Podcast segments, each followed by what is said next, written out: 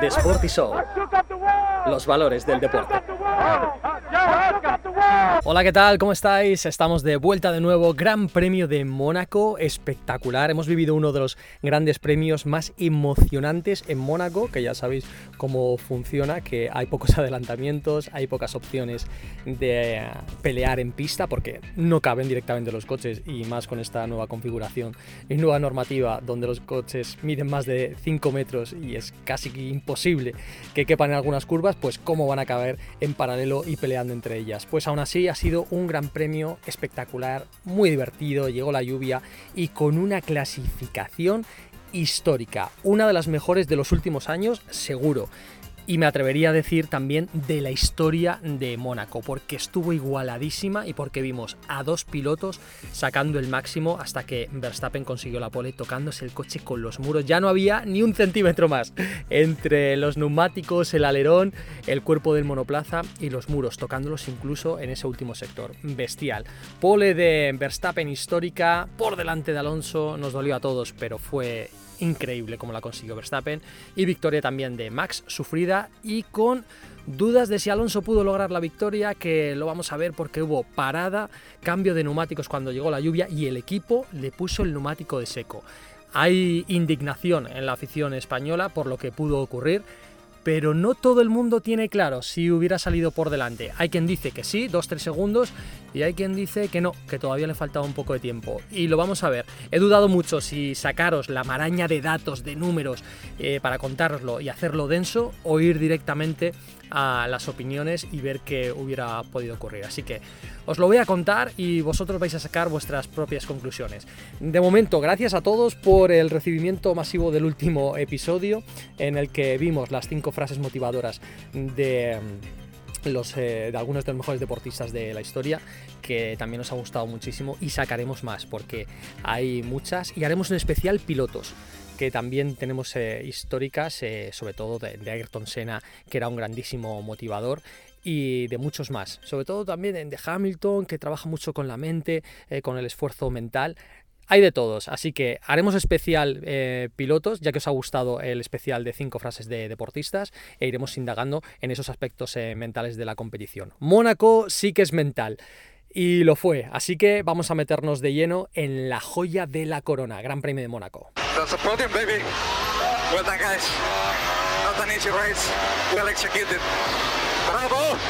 Bueno, un gran premio histórico con la victoria de Max Verstappen, sufrida, y vamos de lleno a la polémica, la clave de la carrera. Llegó la lluvia. No queríamos lluvia, pues ahí está. Llegó la lluvia y hizo que cambiara la carrera por completo y lo pudo hacer todavía más dramática.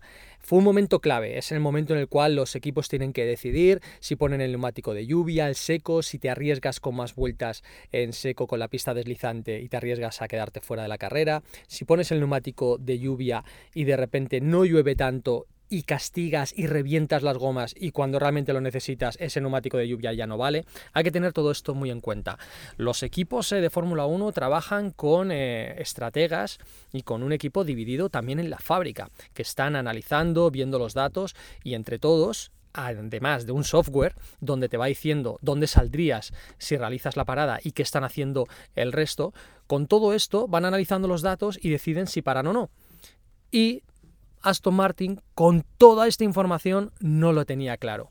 Pero ¿cómo lo van a tener claro? Si es muy complicado decidir en un momento de tensión a 300 km por hora. Ha fallado en la estrategia Mercedes, cuando en su momento era el mejor equipo. Ha fallado en la estrategia Red Bull.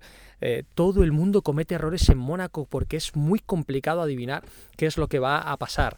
Y... Mm, la afición española, y muchos de vosotros estaréis pensando que la victoria eh, era clarísima, cuando eh, todo un equipo de Fórmula 1 no tiene claro lo que hacer. Entonces, me encanta que nosotros tengamos eh, nuestra opinión, que vosotros tengáis vuestra opinión, pero hay que respetar el trabajo de los equipos y decir, oye, si ellos no lo hicieron, mm, por algo sería o si no lo vieron claro es porque no estaba tan claro. Y también tener en cuenta las radios de Fernando Alonso. Vamos con las claves. Radio de Fernando Alonso, que consiguió, eh, antes de nada, la segunda posición, es su mejor resultado de la temporada. Hacía nueve años que no conseguía esa segunda posición. No podemos estar lamentándonos con que Alonso no ha conseguido la victoria, que no ha llegado a la 33, que es una opción desperdiciada, que es un drama cuando es el mejor resultado de la temporada. Y si no, fijaros en lo que hizo el resto de compañeros, empezando por Stroll, desaparecido, golpeando el coche en dos ocasiones, se salió en Mirabón, golpeó el coche en Loebs, era un pinball de lado a lado y la imagen fue bastante dura y no, no dejó en buen lugar al piloto canadiense. Salida de pista eh, también de Russell, salida de pista eh, de Carlos Sainz que tocó las protecciones, se la jugó, y, la pista estaba complicada por momentos. Eh, Sergio Checo Pérez, que tuvo un accidente bestial en la clasificación. ¿Veis cómo todos los detalles importan en Mónaco? Todos estos detalles, si aciertas, te ponen en una posición privilegiada, pero si fallas, amigo, ahí es donde se te ven en las carencias. Y ese accidente de, de Checo Pérez lo que hizo fue mostrarnos la parte inferior del Red Bull. Y hay un enfado mayúsculo, primero de Red Bull Marco y luego de todo Red Bull, porque ese accidente en Mónaco hace que las grúas tengan que levantar el coche por encima de todos, por encima del circuito, llegar incluso a la altura de los pisos, que es una imagen bastante cómica, ¿no? Ver los coches a la altura de un balcón, te sales, te, asomas y te encuentras un, un monoplaza de Fórmula 1 a tu altura. Bueno, así es como se retiran en Mónaco. Pues todos los fotógrafos, la imagen de televisión también nos mostró el fondo plano del Red Bull, que es una obra de arte, una maravilla, decían los que lo estaban viendo in situ, que ya no se solamente tuviera los canales para eh, desviar el aire eh, hacia el exterior y guiarlo, sino que ya eran distintos niveles en, eh, en perpendicular, al fondo plano, en paralelo al borde de ataque del fondo plano, a la parte más eh, adelantada, y distintos niveles con eh, canales de un centímetro, canales de dos centímetros, más, más grandes. Bueno, que era una barbaridad lo que estaba trabajado ese fondo plano con lo poco que pueden hacer eh, los equipos en ese desarrollo. Y claro, se vio todo el trabajo de Adrian Newey y están muy enfadados en, en Red Bull. Y esa es una de las claves técnicas del fin de semana, lo que le ocurrió a Checo Pérez. Y la otra clave técnica, venga, vamos ya por ella, a por la estrategia de lo que hizo Fernando Alonso y Aston Martin.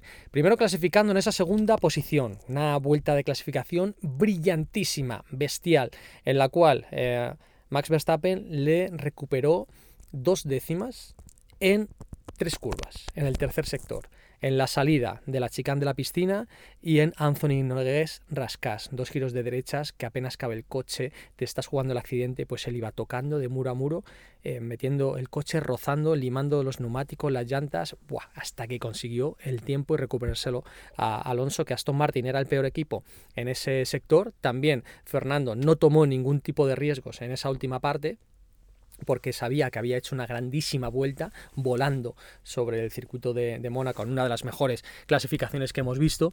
Y Verstappen que iba de menos a más sabía que se la tenía que jugar con todo.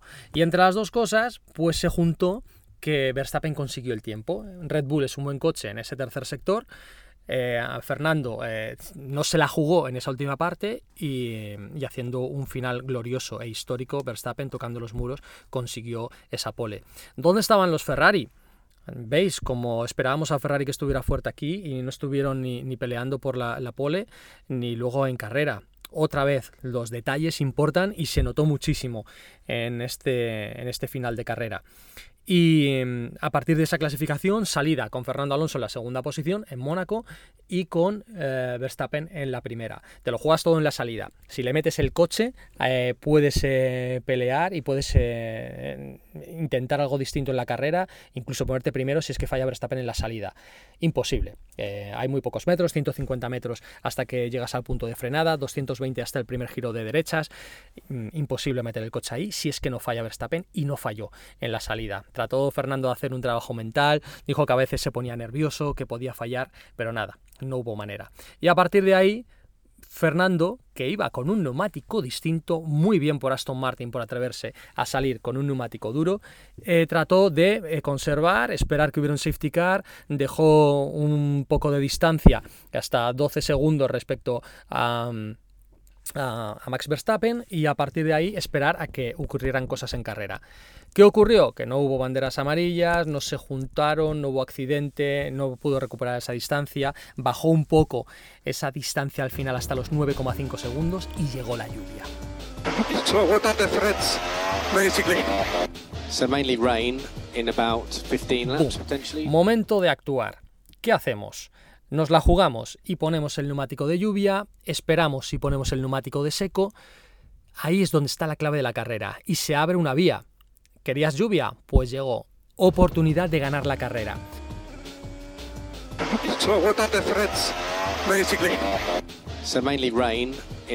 ¿Qué tiene que ocurrir para que gane la carrera? Que hagas un cambio de neumáticos, que aciertes en ese cambio de neumáticos y que esa pista mojada eh, perjudica a Verstappen, cuando siempre Red Bull lo hace muy bien y ataca. ¿Qué ocurría? Que iba primero y de repente decide no parar. Alonso has pitted for dry tires. Uh, understood, Max. We, inters, inters. Uh, understood, Max. We are pitting for inters. Vaya, y diréis, primera clave, ¿por qué no para Verstappen? Porque la pista todavía no estaba complicada para parar. No estaba claro que tú tuvieras que poner el neumático de lluvia. Podía ser un chaparrón pasajero. Imagínate que deja de llover porque solo estaba lloviendo en unas partes del circuito. Y cuando sales a pista con el neumático de lluvia, eh, lo tienes que quitar porque ya no está lloviendo. Vamos, es que de primera segunda posición caes a mitad de parrilla. Un décimo, decimoquinto, o sería una locura y un error mayúsculo. Por eso Verstappen no paró. La radio de Fernando Alonso es clave. Él comenta por radio que está lloviendo la curva número 5, 6 y después de Loebs, antes del túnel. Mirabó, Loebs y antes del túnel, solamente en esa parte. Claro, todos tratan de sobrevivir para seguir con el plan establecido y eh, cambiar a neumático de seco. Es la, eh, es la, pregunta por radio, le pregunta al equipo cómo está eh, la pista, él dice cuál es la situación y no hay decisión. Fernando no dice ponerme los intermedios, el equipo no dice vamos a cambiar a intermedios como no hay decisión, Fernando dice dónde está lloviendo, eh, el equipo no toma la iniciativa, eh, Fernando no dice que le pongan intermedios, bueno, pues hay un equipo para discutir todo esto. En segundos, sí, hay un momento que reaccionar. Pasa Verstappen, una vez que Verstappen no para, ¡boom! Hay que parar, 100%, perfecto, bien ejecutado Aston Martin. Pero ahora, ¿qué haces? pones el neumático de lluvia o pones el neumático intermedio. Todos creemos y sabemos que había que poner el neumático intermedio porque después supimos y vimos que estaba lloviendo más, pero no tienes una bola de cristal para saber qué va a ocurrir. Yo hubiera puesto intermedio, pero mm, nadie te dice que vayas a acertar. Eh, son sensaciones del piloto y, del equipo y de cuánto se la quieran jugar. Hay veces que Toro Rosso Alfa Tauri ha llegado a poner hasta el neumático de lluvia extrema porque dice, bueno, ya que estoy, me la juego y me la juego del todo. Pero eso lo pueden hacer los equipos que están fuera de posición o que están esperando un milagro. Pero cuando estás en la segunda posición en Mónaco, tienes que pensar con la cabeza y no estirar los dados. No es un gamble como están hablando los británicos, que Aston Martin no hizo una jugada a lo loco, una apuesta, no, hizo algo pensado y consensuado. Como no había decisión de arriesgar, el equipo decidió seguir con el plan establecido que era pasar del duro y la estrategia distinta al intermedio. Y por eso Aston Martin no cambió de neumáticos. ¿Qué ocurrió a partir de entonces?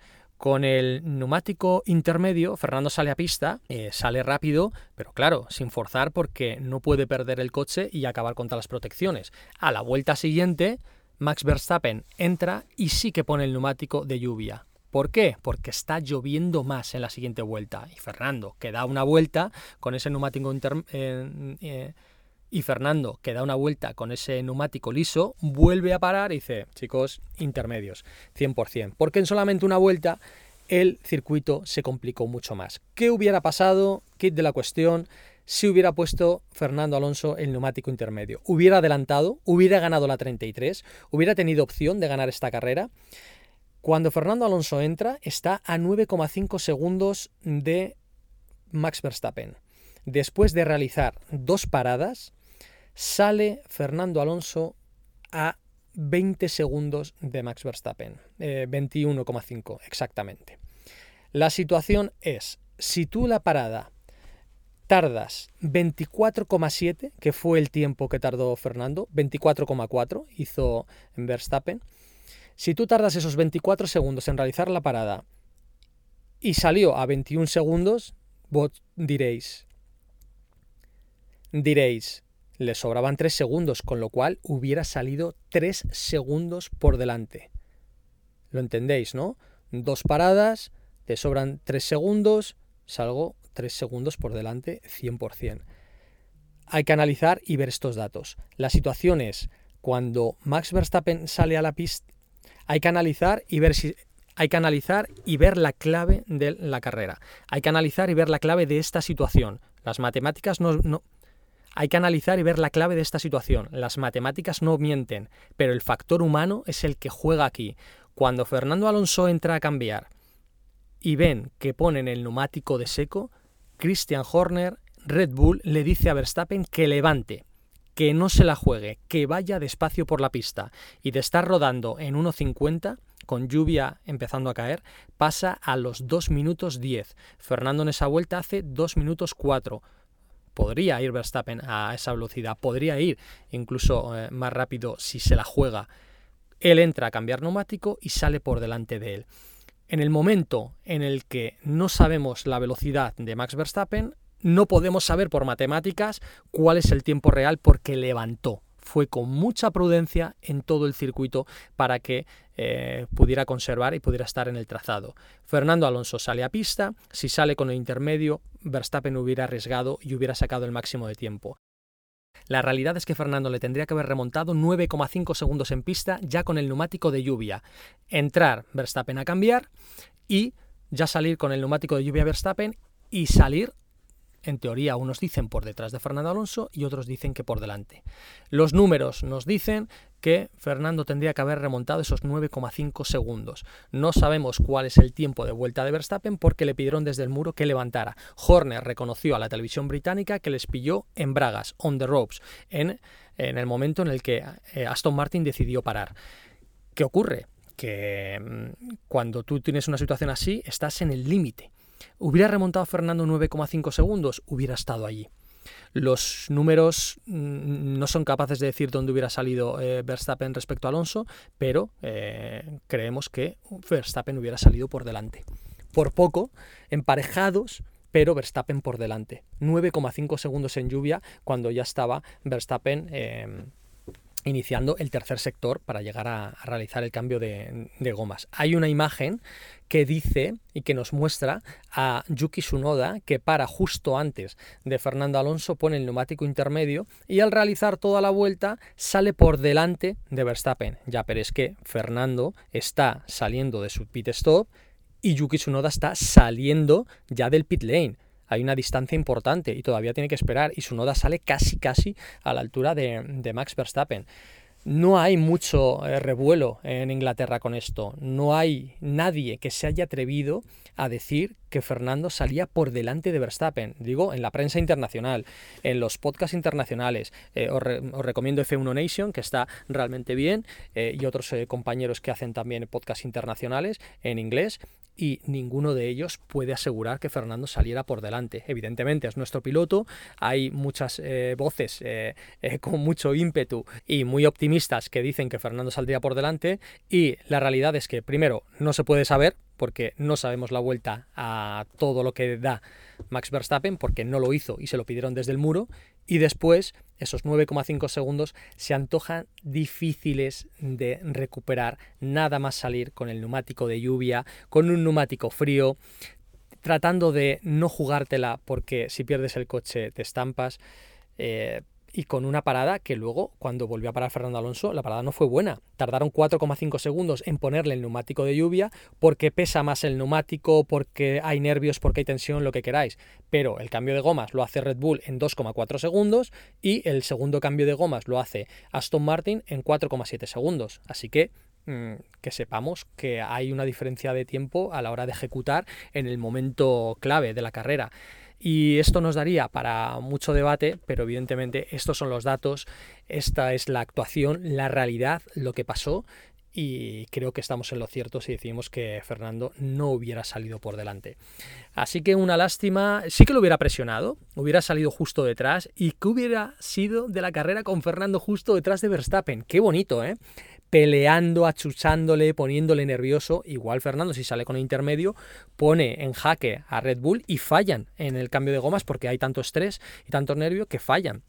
O, Verstappen eh, eh, quiere salir tan rápido que comete un error, o al entrar en pit eh, fuerza y, acaba contra el muro, o no sabemos lo que hubiera podido em, ocurrir, pero sí que es verdad que hay que poner en presión, en posición al equipo para que pueda cometer errores y tú lo puedas aprovechar. Esa sí que es la realidad. Y a partir de ahí, podio de Fernando Alonso, segundo lugar, mejor resultado de la temporada, que qué temporada está haciendo, bestial, brillante, sacando el máximo, pensando en el Mundial y pensando que mm, si sigue así, si Pérez sigue cometiendo errores, puede pelear por el subcampeonato y ya veremos qué ocurre con la fiabilidad del Red Bull la segunda parte de la temporada, si hay opciones de ganar la 33, pero él está ahí él no falla. No me podéis negar que él siempre está, siempre saca al máximo y eh, tiene muy en cuenta no cometer errores y es lo que hace, no fallar. Pero bueno, la temporada es larga y el Mundial, como decimos siempre, te da y te quita. Y habrá carreras buenas, carreras malas, oportunidades falladas, oportunidades que salen. Y también le pasará a Verstappen, por supuesto, cuando tenga eh, problemas con el coche, fiabilidad, un fin de semana que no le salga, en un gran premio que esperábamos que Red Bull no estuviera en la parte delantera y, oye, sin rectas largas donde poder sacar su punta de velocidad, pues han conseguido que el coche yendo de menos a más funcionara. Enhorabuena, lo están haciendo realmente bien. Y una lástima por Ferrari, que debería haber estado allí, debería haber estado peleando y tenía opción de conseguir la pole y victoria. Primero, sanción de Leclerc por estorbar a Norris en clasificación, ya te metes en tráfico, adiós a las opciones de Leclerc, y Carlos se la jugó de manera distinta, quedándose en pista una vuelta más con el neumático de seco y acabó yes, yes, yes.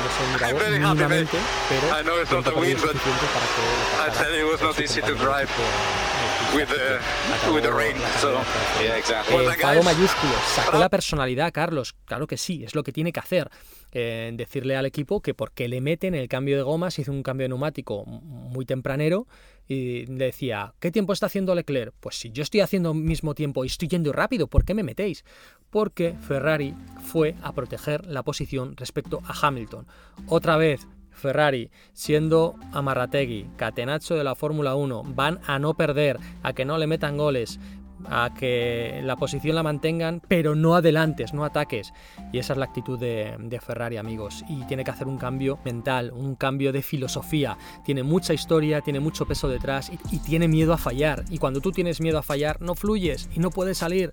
Y eso fue lo que le ocurrió a Ferrari. Así que esperemos que tengan un cambio de tercio y podamos ver a sus pilotos arriesgar, tener una actitud ganadora, pero ya no solamente a sus pilotos, a sus ingenieros, a su equipo de diseño, a su equipo aerodinámico, a todos los que puedan hacer un Ferrari que sea competitivo, que pueda meterle mano a Red Bull y que pueda pelear eh, con los mejores y que sea referencia como en su momento lo fue. Así que ojalá Ferrari vuelva a ser Ferrari y no esta versión con miedo que estamos viendo. Así que eh, ojalá mejoren para las próximas carreras. Próxima cita, Gran Premio de España. Va a ser una fiesta de la Fórmula 1 eh, apasionante, con eh, casi lleno en las gradas. Estaremos allí y esperemos que vivamos una bonita carrera con opciones para los nuestros y que sea un gran espectáculo para todos los pilotos.